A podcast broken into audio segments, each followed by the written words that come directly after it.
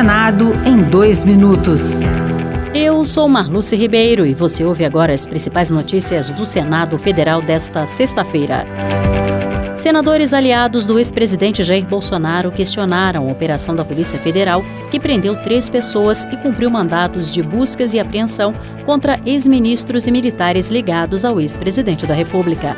Ao citar que o Partido Liberal também foi alvo da PF, o líder da oposição, Rogério Marinho, do PL do Rio Grande do Norte, argumentou que trata-se de uma perseguição à maior legenda oposicionista com vistas às eleições municipais e questionou a isenção do ministro do Supremo Tribunal Federal, Alexandre de Moraes. Não é possível nós assistirmos uma investigação em que claramente aquele que é a pretensa vítima dessa ação é quem conduz o inquérito. Não é possível nós imaginarmos que haverá imparcialidade nesse processo.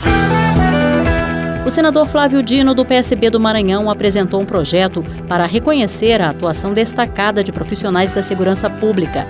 A proposta cria o Livro Nacional do Mérito na Segurança Pública para reconhecer a atuação de profissionais dessa área.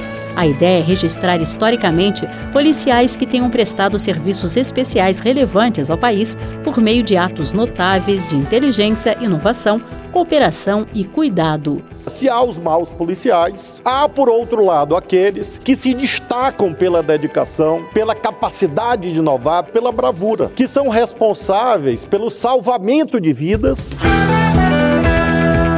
Outras notícias sobre o Senado estão disponíveis em senado.leg.br barra rádio.